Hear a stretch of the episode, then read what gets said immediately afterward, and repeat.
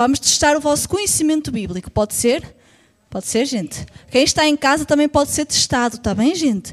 Aí vocês escrevem nos comentáriozinhos, aí nós vamos ver se vocês realmente conhecem ou não a palavra, tá? Nós queremos ver os comentários depois no final. Eu não consigo ver agora, mas depois eu vou ver, tá? Então vamos lá. Quando vocês ouvem o nome Sansão, Sansão, do que ou de quem vocês se lembram? Força, cabelo, mais. Dalila, eu ouvi para aí Dalila. Dalila, ok. Quando vocês ouvem o nome Jonas, do que é que vocês se lembram? Gente, a Bíblia não fala de baleias, tá? Vamos esclarecer aqui isto. Mas é isso. Vocês lembram-se de um peixe gigante, não é? Ok, quando vocês ouvem o nome Pedro, o que é que vocês se lembram? Pô, vocês são crentes mesmo, né? Mais, o galo. Alguém disse galo aí? Atos cortar a orelha. Nosso irmão realmente lembra-se de tudo o que o irmão, o que ele fez de mal. Bom, mas é isso. Muitas das vezes nós somos definidos, como a Carol estava aqui a representar muito bem, não é? Nós somos definidos por algo que nós fizemos ou por algo que nós éramos no nosso passado e parece que as pessoas elas não veem o esforço que nós fazemos para realmente mudar e para receber a nova vida que nós recebemos em Cristo Jesus, não é? E viver essa vida que realmente agrada a Deus. E portanto, Sansão ele vai ser sempre aquela pessoa que tinha um cabelo muito grande e por causa de, do pacto que ele tinha, não é? Ele não poderia cortar esse cabelo porque era um pacto que ele que, que tinham feito com Deus, não é? Mas por causa de uma mulher que ele deixou-se seduzir, então ele perdeu essa força ou essa unção que ele tinha. E nós lembramos de Sansão por causa disso, não é? Por causa da Dalila. Portanto, ele perdeu a força por causa da Dalila, não é? E Jonas vai ser sempre aquele que que quis fugir de Deus, que quis esconder de Deus, que quis não fazer a vontade de Deus indo para aquela cidade de Ninive, não é? Quando nós nos lembramos, Jonas foi o mais fácil de vocês identificarem. Eu disse Jonas, toda a gente, baleia, peixe. Ninguém disse mais nada. Eu ouvi um Ninive por aí, alguns, eu nem sei quem foi que disse. Mas foi a única pessoa que eu ouvi, porque o resto lembrou-se do quê? Do peixe. Mais nada, não é? E Pedro, Pedro foi sempre aquele discípulo que negou a Jesus três vezes mesmo depois de ter sido avisado. Portanto, ele foi avisado e mesmo assim ele negou a Jesus. E isso, até hoje, nós nos lembramos desse erro de Pedro, não é? Que ele cortou a orelha também do. do quem? Malcolm. Mas, mas nós lembramos-nos de Pedro por causa disso, não é? Esse foi o discípulo que negou a Jesus. E portanto, esses rótulos do passado, eles não definem mais aquilo que nós alcançamos através de Jesus, mas por vezes isso faz com que nós possamos desanimar, faz com que nós às vezes estagnemos na nossa vida espiritual e nós não prossigamos para aquilo que realmente Deus tem para nós, porque nós ficamos muito apegados àquilo que as pessoas ainda pensam de nós, aos rótulos que as pessoas ainda colocam em nós e à preocupação de será que é isso que eu estou a transmitir para o outro? Será que realmente as pessoas não conseguem ver a mudança na minha vida? E muitas das vezes isso faz-nos parar faz-nos duvidar até daquilo que nós recebemos em Deus, porque são rótulos que as pessoas colocam em nós, não é? E essas dúvidas e, essas incertezas, não é? Elas parecem que realmente que enquanto nova criatura nós não estamos a fazer aquilo que é correto. Parece que aos olhos das outras pessoas nós realmente não somos suficientes, que aquilo que aconteceu não é suficiente, que a nossa mudança ela não é suficiente. Eu gostava de ler convosco Mateus 16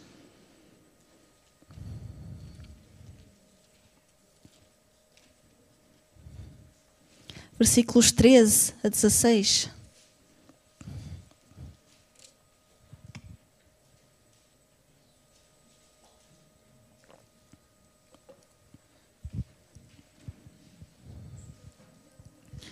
Diz assim: Indo Jesus para os lados de Cesareia, de Filipe, perguntou a seus discípulos: Quem diz o povo ser o filho do homem?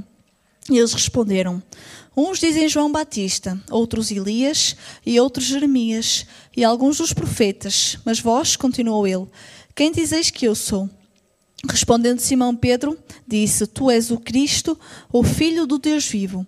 Então, vamos ler também o 17. Então Jesus lhe afirmou: Bem-aventurado és, Simão Barjonas, porque não foi carne e sangue que te revelaram, mas meu Pai que está nos céus. Então o próprio Jesus ele foi rotulado pelas pessoas. As pessoas começaram a rotular Jesus. Este texto mostra que as pessoas elas começaram a distorcer a pessoa de Jesus. Ele foi comparado a Elias, ele foi comparado a Jeremias, ele foi comparado a qualquer outro profeta do passado, mas as pessoas não reconheciam que ele era o Cristo o Filho do Deus vivo. Ele era comparado a qualquer outra pessoa. Ele recebeu rótulos de profetas, de pessoas de antigamente e até de João Batista, não é? Que tinha morrido recentemente. E, portanto, algumas pessoas, até mais para a frente, nós temos outros textos que, que outras pessoas diziam assim: Mas ele não é o filho do carpinteiro? Ele não é o filho de Maria?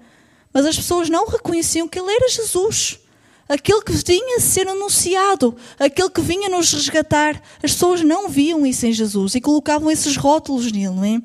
Mas Jesus ele quis certificar-se com os discípulos que, indiferente dos rótulos que as pessoas podiam podiam colocar nele, não é? O que importava era o conteúdo, ou seja, a identidade dele. Ele nunca, nunca deixaria de ser o Cristo, o Filho do Deus vivo, apesar das pessoas não verem isso. Ele continuava a ser Jesus, o Cristo, o Filho do Deus vivo. E Simão, ele realmente ele teve essa revelação, não é? Pedro teve essa revelação que Jesus ele era realmente o Filho de Deus, não é? E portanto isso não mudava a identidade de Deus, mesmo que as pessoas, a identidade de Jesus, mesmo que as pessoas não viam isso em Jesus. A sua identidade ela estava bem firme e Jesus ele não se importava com aquilo que realmente que, que as pessoas diziam sobre si.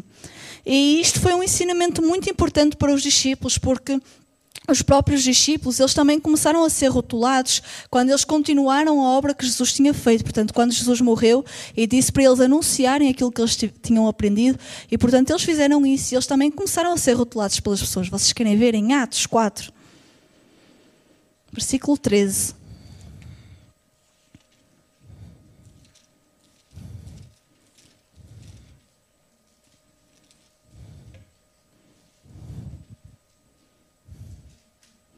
Diz assim: Ao verem a intrepidez de Pedro e João, sabendo que eram homens iliterados e incultos, admiraram-se e reconheceram que haviam eles estado com Jesus. Então nós vemos neste texto, e para trás vocês poderão depois confirmar em casa, que os discípulos eles começaram a discursar acerca das Escrituras com muita sabedoria, com muito entendimento. E além de eles discursarem com muito entendimento e com muita sabedoria daquilo que, que a Bíblia dizia para trás, não é? Portanto, até aquele momento, eles também eram cheios do Espírito Santo e, portanto, eles usavam com regularidade os dons do Espírito Santo. Neste momento, eles já usavam os dons do Espírito Santo. Eles já eram cheios do Espírito Santo e as pessoas viam isso isso. Pessoas já tinham sido curadas, vidas já tinham sido transformadas através do testemunho dos discípulos, não é? E portanto, eles estavam nessa, nessa posição em que eles começaram a ser conhecidos através dos seus ensinamentos. Então a sociedade começou a olhar para aqueles, para aqueles pescadores e eles intitularam estes pescadores de quê? De incultos e de iliterados. Que eles não mereciam estar naquela posição onde eles estavam. Porquê? Porque eles não reconheciam que realmente que eles tinham obtido esse conhecimento através da, da teologia a, a, a, rabínica, não é? Portanto, eles não tinham feito a faculdade dos judeus, eles não tinham estudado com os grandes mestres da lei daquela altura, não é? E, portanto, por causa disso, perante aquela sociedade, eles não tinham essa autoridade para estar ali a falar da palavra, mesmo eles mostrando um conhecimento até superior àqueles mestres da lei. Eles não tinham esse reconhecimento por parte das autoridades porque eles não fizeram a faculdade, porque eles reconheciam algo para os discípulos muito mais importante. Eles reconheciam os ensinamentos do Mestre. Eles reconheciam os ensinamentos de Jesus naqueles discípulos. Como é que nós sabemos isso? Em Atos 11, versículo 26, diz assim. Eu vou dar um tempinho. Tendo-o encontrado, levou-o para Antioquia, e por todo o ano se reuniram naquela igreja e ensinaram numerosa multidão. Em Antioquia foram os discípulos pela primeira vez chamados cristãos. Então as pessoas viam naqueles discípulos o quê? Pequenos cristos. Por isso aí a palavra cristãos. O que é que as pessoas viam neles? Ah, eles são iguais a Cristo. E quem era Cristo para eles? Era mais um profeta. Era mais alguém que passou aqui na terra, não é? E, portanto, eles não reconheciam essa autoridade, mas para os discípulos isso também não importava. Porque o que eles queriam mesmo era ser cristãos, era ser pequenos cristos, porque eles queriam se parecer com Cristo. Eles queriam que realmente as pessoas olhassem para eles e vissem Cristo.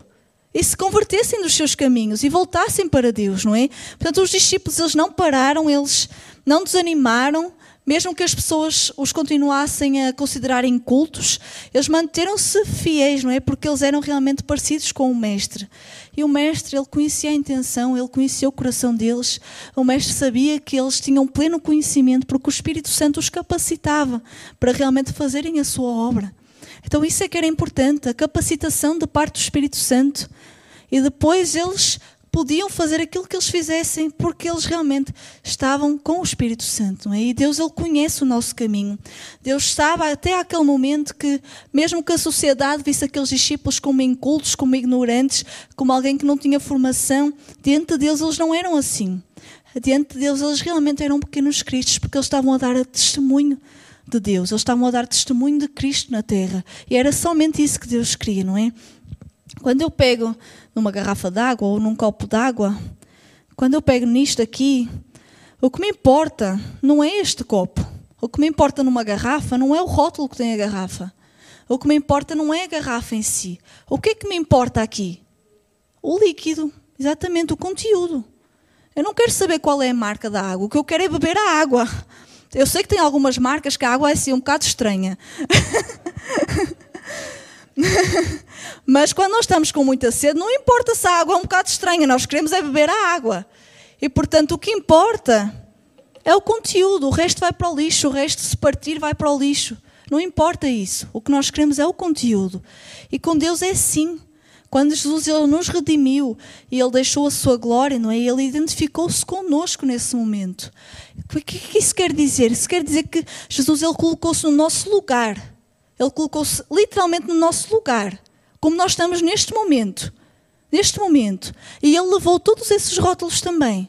E Ele levou todas essas aflições também. Ele levou todos esses problemas também. No nosso lugar. No nosso lugar que Ele estava.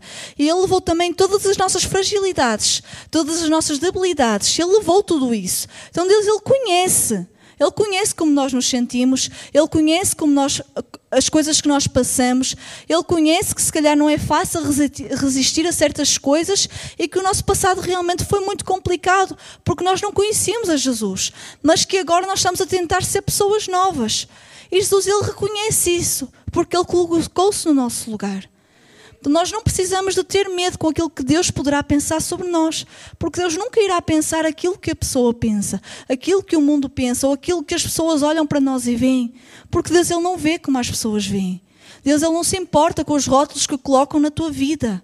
Não é isso que importa para Deus. Jeremias 29,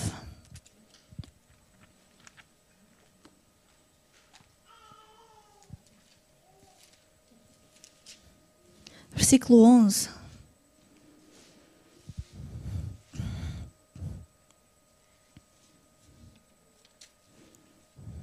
Jeremias 29, 11.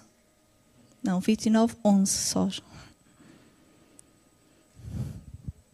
Diz assim: Eu é que sei que pensamentos tenho a vosso respeito, diz o Senhor. Pensamentos de paz e não de mal, para vos dar o fim que desejais. Então Deus ele conhece a nossa verdadeira essência. Mesmo que ao longo do tempo as pessoas ou até nós mesmos tenhamos colocado rótulos em nós, porque muitas das vezes nós colocamos rótulos em nós mesmos. Nós começamos a ouvir aquilo que as pessoas dizem a nosso respeito e nós aceitamos esses rótulos e nós começamos nos a intitular assim também. Nós colocamos esses rótulos em nós, esses títulos em nós.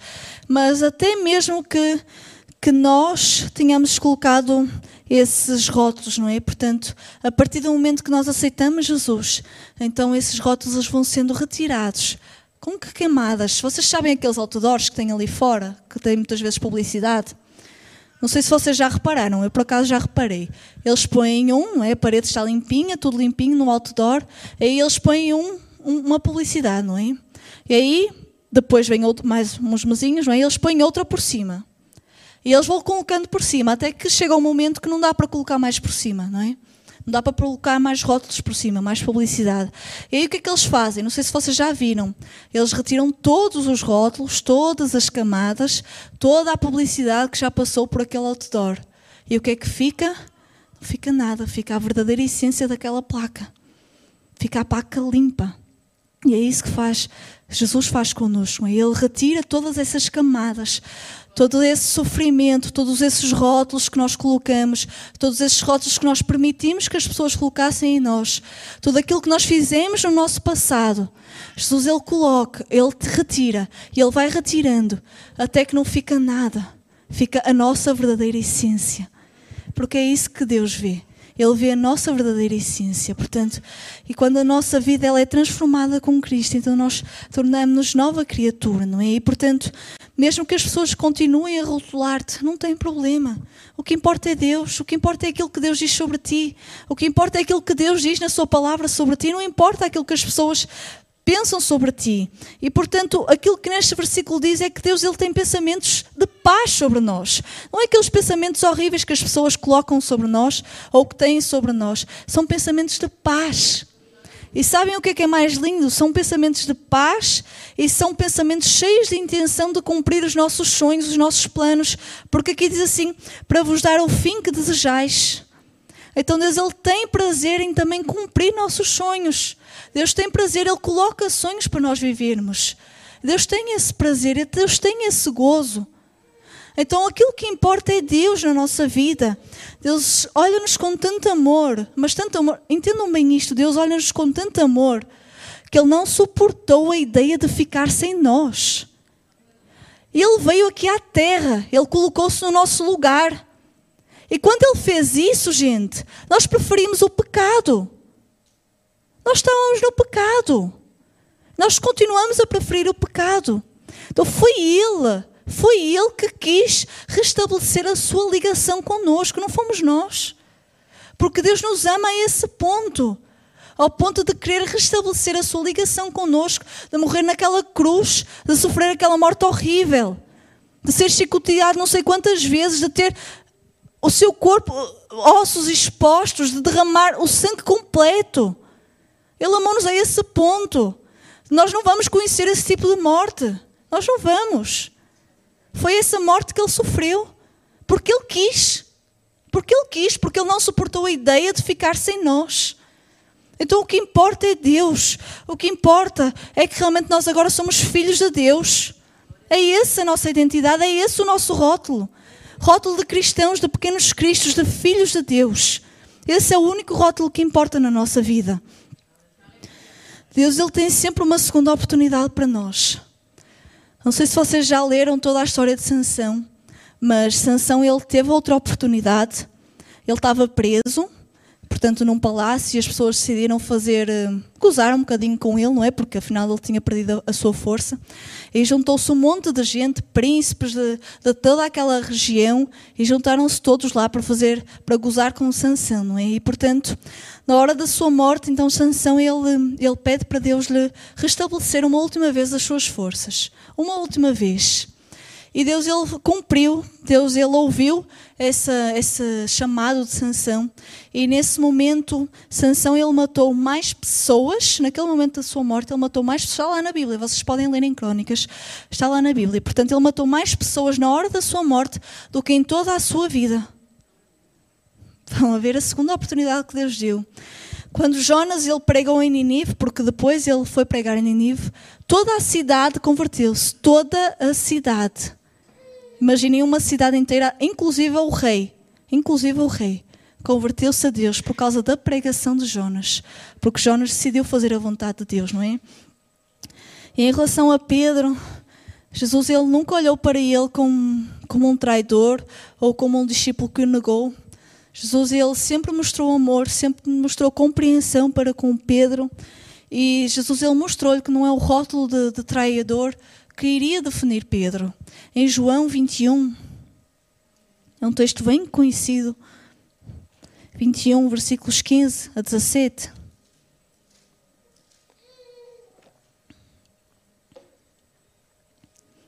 João 21, 15 a 17, diz assim: Depois de terem comido, perguntou Jesus a Simão Pedro: Simão, filho de João, amas-me mais do que estes outros? Ele respondeu: Sim, Senhor, tu sabes que te amo.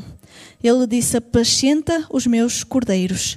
Tornou a perguntar-lhe pela segunda vez: Simão, filho de João, tu me amas? Ele respondeu: Sim, Senhor, tu sabes que te amo.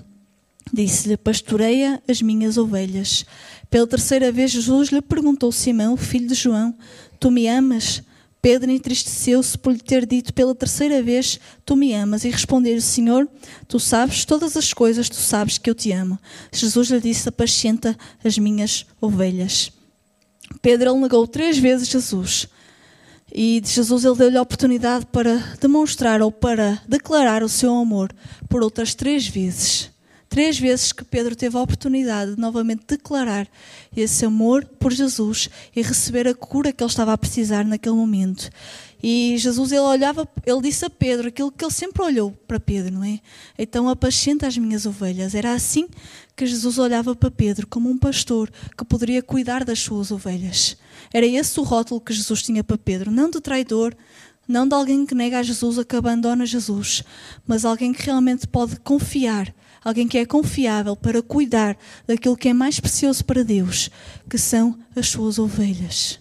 Esse era o rótulo de Pedro, não é? De pastor.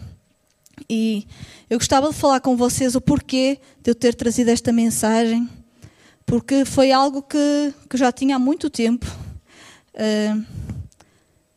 Eu cresci com um avô que sempre foi cristão, sempre. Mas ele era um cristão daqueles que se converteu numa igreja que tinha uma adega em baixo. Não sei se a, Carol, se a Carol sabe esse tipo de igrejas aqui em Portugal. Deves conhecer, Carol. Era desse tipo de igrejas que tinham uma adega em baixo para os crentes no final do culto poderem beber vinho.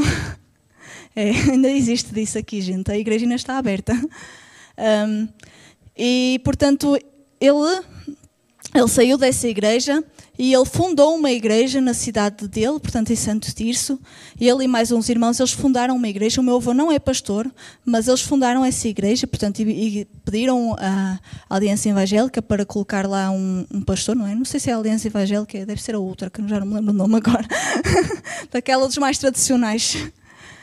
E portanto, e, e o meu avô, ele sempre, sempre, eu já o Portanto, eu não sei quando é que ele se converteu, honestamente, mas eu sei que o meu pai já cresceu na igreja, os meus tios cresceram na igreja, e, portanto, foi entre esse médio de, de ele se casar com a minha avó e, e, ter os filhos, portanto, foi por aí que ele se converteu, ok? Porque os meus, uh, a minha família já cresceu na igreja, tá? Da parte do meu pai. E, portanto, o meu avô era essa pessoa que, que achava que a responsabilidade do cristão era ir à igreja, dar o dízimo e pronto, e era só isso que, que deveríamos fazer, não é? E portanto, e depois eu levava uma vida completamente contrária. Havia dias, eu lembro-me disso porque eu ainda era criança e portanto, mas eu lembro perfeitamente disso, que nós não sabíamos onde estava o meu avô, porque ele desaparecia, nós tínhamos que chamar a polícia, a polícia encontrava-o dentro do carro a dormir porque ele tinha bebido a noite toda e já não conseguia mais voltar a casa. O meu avô, quando era mais novo, e, e portanto o meu pai já era vivo, portanto ele não se lembra disso, o meu avô tinha muitas mulheres, ele era, ele era cristão, ele tinha mulheres, ele traía a minha avó, ele era uma pessoa que batia na minha avó, inclusive, portanto, uma vez a minha mãe teve mesmo que se colocar no meio e dizer assim: não, não bate mais aqui, porque senão vai saber comigo. Foi literalmente assim. E foi quando ele deixou de bater na minha avó. Foi só nesse momento. Portanto, a minha mãe e o meu pai já eram casados. Imaginem o tempo que, que isso passou, não é? E portanto, o meu avô era uma pessoa assim, não é? Que, que tinha uma vida completamente. Ele só ligava ao trabalho, ele não ligava à família. Portanto, era uma vida assim bem longe dos caminhos de Deus, mas que segundo ele estava tudo bem porque ele ia à igreja e ele dava o dízimo e portanto estava tudo certo. Eu já estou a acabar, Raquel, onde é que ela está? Se quiseres. E portanto para ele estava tudo bem, não é? E, portanto, e, e, os filhos cresceram nesse ambiente, portanto, foi um ambiente bem difícil. Nós, netos mais velhos, não é? Portanto, as minhas primas mais novinhas não se lembram disso, mas nós, netos mais velhos, vivemos um bocadinho isso. O meu irmão também, se calhar, já não se lembra tanto disso, mas nós vivemos isso. E um dia, o meu avô, ele descobriu que ele tinha cancro nos intestinos. Era um cancro bem violento, que só lhe dava um ano de vida para o meu avô. Uh, o cancro era nos intestinos, mas depois alastrou-se pelo corpo todo dele e, portanto, por isso é que ele só tinha um ano de vida. Ele fez duas operações. A segunda operação ele precisou de muitas transfusões de sangue. Eles até disseram, perguntaram à família quem seria compatível para dar sangue e era eu. A única compatível para lhe dar sangue, tem o mesmo sangue que ele, só sou eu. E portanto, eu era uma adolescente quando isso aconteceu, andava no quinto, sexto ano, devia ter a, a idade da TT, do, do pastor Jean, portanto, mais ou menos para essa idade, acho que ela também anda no quinto, não é? Quarto ano, não é? Mais ou menos a idade da Manu, pronto. Por aí. Então ele ganhou esse cancro e nós, claro, ficamos todos muito aflitos, não é? Mas sabíamos que isso era por causa da vida que, que ele vivia, não é? Por aquilo que ele tinha sofrido. E não, ele nunca falou se realmente falou com Deus ou não, mas nós sabemos que, que o meu avô ele recebeu um milagre da parte de Deus. Ele tinha um ano de vida, ele devia ter 60 e poucos anos, 70, e o meu avô está vivo até hoje. sem nada, gente, sem nada. Nada, ele não tem cancro nenhum, ele só ficou com a mazela do intestino porque tiveram que lhe cortar bastante o intestino e ele agora faz as necessidades para um saco, só isso mas tudo o que era de cancro, com os tratamentos, com tudo mais, eles foram a ver, eles não, não tinham nada, nada. Não ficou com uma sequela nenhuma do cancro, nenhuma raizinha, ele não tem nada. E ele viu realmente que era milagre de Deus. E a partir desse momento, desse milagre, não é? O meu avô, ele mudou completamente de vida. Completamente. Ele é outra pessoa hoje. E, e ele tornou-se o maior evangelista que eu conheço. Maior. Este papelzinho aqui são os panfletos do meu avô. Ele, com 70 anos, ele aprendeu a escrever no computador, sozinho. Ele pediu a nossa ajuda e eu fui uma das que ajudei, porque ele queria fazer o panfleto para distribuir. Gente, o meu avô anda quilómetros. Santo Tirso é assim uma cidadezinha, mas ela é grande. Ele vai a todas as populações, todas as povoações à volta de Santo Tirso, a pé, ele estaciona o carro numa, por exemplo, numa aldeiazinha e ele vai a pé e percorre aquela aldeia toda a distribuir estes papeizinhos que ele próprio faz. Que ele próprio faz. Que a igreja dele nunca apoiou. Muito pelo contrário, chamavam-lhe de louco. Que ele era louco por fazer aquilo. Nunca ninguém pagou por isto, foi ele, com o próprio bolso que paga todos os panfletos que ele faz. Ele aprendeu sozinho a fazer tudo. Ele convidava pessoas da igreja, outras pessoas idosas para ir com ele. Nunca ninguém ia, nunca ninguém foi, porque diziam que ele era louco por estar a fazer aquilo. Mas ele tem testemunhos de pessoas que viram estes panfletos e paravam na rua para falar com ele. Paravam porque queriam conhecer mais de Jesus, porque leram este panfletozinho aqui dele. E a vida delas mudou. E eles queriam conhecer mais, queriam conhecer quem era a pessoa, porque ele não assina os panfletos dele. Ele põe o nome da igreja, ele põe o local, o, os, uh, os cultos que tem na igreja, e ele põe a, a rua da igreja, mas ele nunca assinou nenhum panfleto. Ele nunca assinou. Então as pessoas sabiam mais ou menos a que horas é que ele passava e ele passava, por exemplo, numa localidade, ele passava numa semana e só ia passar nessa localidade se calhar no outro mês, porque ele fazia aquilo a pé, não é? E portanto ele percorria todas as cidades, as cidadezinhas à volta de Santo Tirso, tudo ele, ele fazia aquilo tudo a pé. E portanto ele não conseguia cobrir tudo numa, no mesma no mesmo dia, não é? Aquilo ainda é grande, ainda por cima para andar a pé, não é? Então a pessoa esperava que ele chegasse para conseguir falar com ele, para realmente perceber um bocadinho mais sobre a Bíblia e sobre aquilo que, que ele falava aqui, que ele falava nestes papéis. E isso foi tremendo. Mas ninguém na família lhe deu valor também. Então este isso mexeu muito comigo. Este Natal eu decidi escrever um postal para ele a dizer que, apesar de tudo o que ele tinha feito no passado, eu tinha visto a mudança dele e que ele era o maior evangelista que eu conhecia que Deus se agradava muito daquilo que ele fazia. Quem conhece um típico homem português aqui? O homem português não chora, gente. Não chora. E as lágrimas começaram a vir aos olhos do meu avô. E ele saiu disparado da, da cozinha para ninguém o ver a chorar. E ninguém percebeu nada daquilo que estava a acontecer porque eu dei-lhe o postal somente a ele, só para ele ler. Ninguém precisava de saber, era só para ele. Então ele saiu a correr e ele foi-me buscar o papelzinho para ele ler, para ele ver que realmente que ele tinha, que ele apreciava aquilo que eu estava a fazer. Então não importa o rótulo que a pessoa está por em ti. Há sempre alguém que vai apreciar o teu sacrifício. Há sempre alguém que tu vais impactar com a tua vida.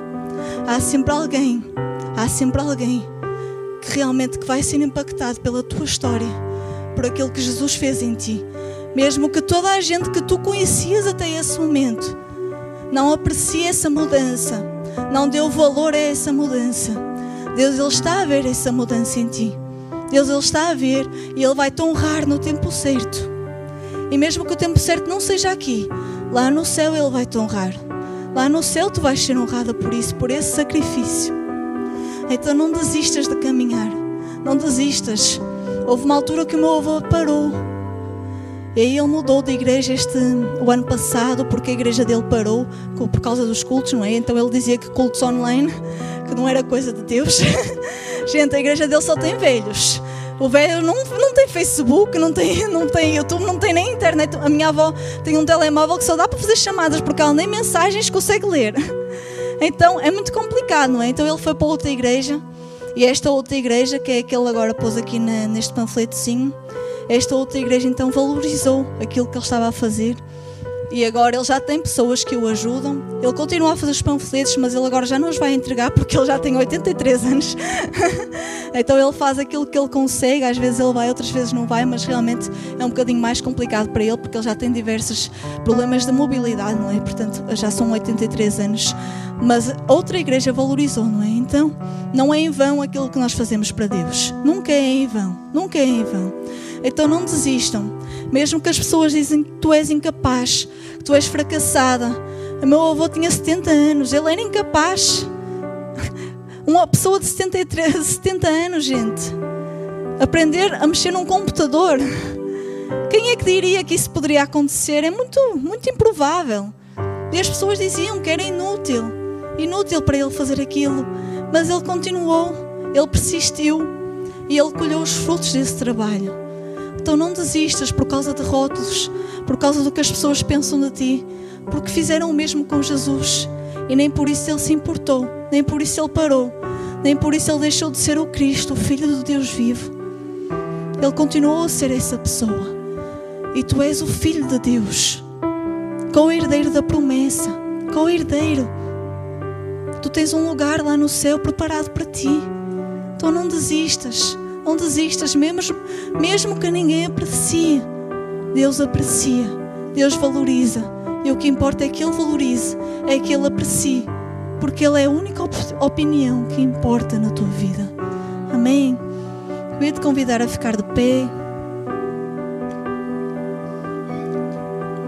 Enquanto que a Raquel e o Arthur vão ministrar, realmente possas entregar a Deus todas essas dúvidas. Outras vozes que me dizem que eu não sou capaz.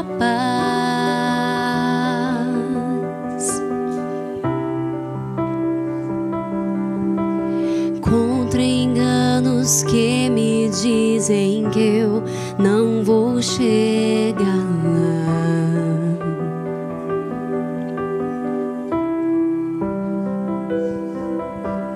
Meus altos e baixos nunca vão medir o meu valor.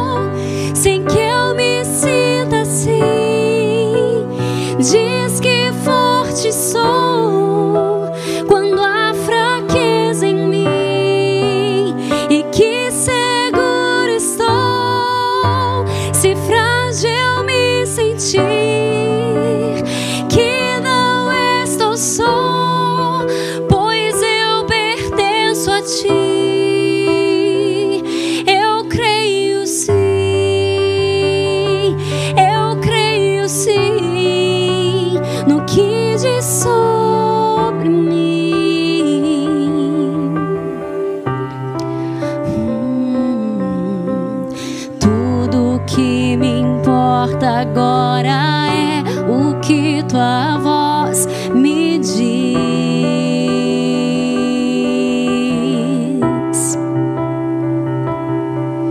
A minha identidade o valor só encontro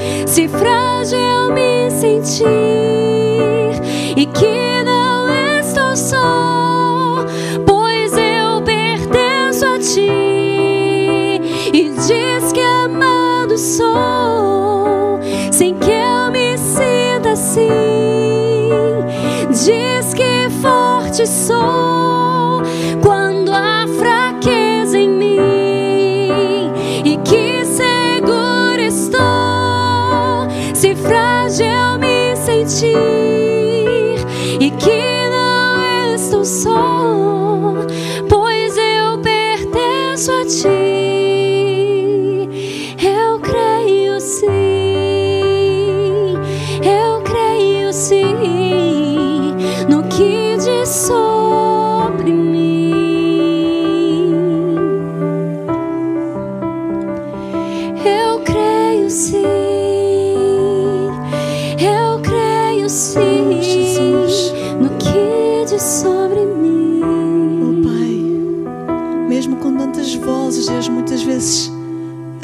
silenciar, Deus, a querer ofuscar aquilo que tu fizeste na nossa vida, Deus. Esta noite, Pai, nós queremos retirar essas camadas que foram colocadas em nós, Pai. Nós queremos retirar esse passado que nós já abandonamos, Deus, mas que tantas vezes quer voltar para nós com essa carga tão pesada, Deus. Tão pesada, Pai, tão insuportável, Deus. Oh Senhor, nós só queremos acreditar naquilo que tu dizes sobre nós, naquilo, Senhor, que realmente tu dizes na tua palavra que nós somos, Deus. E mesmo que nós nos senti sentimos fracos, Pai, sozinhos, inseguros, Deus. Mesmo que muitas das vezes nos pareça que a salvação não foi suficiente para nós mudarmos a nossa vida, Deus.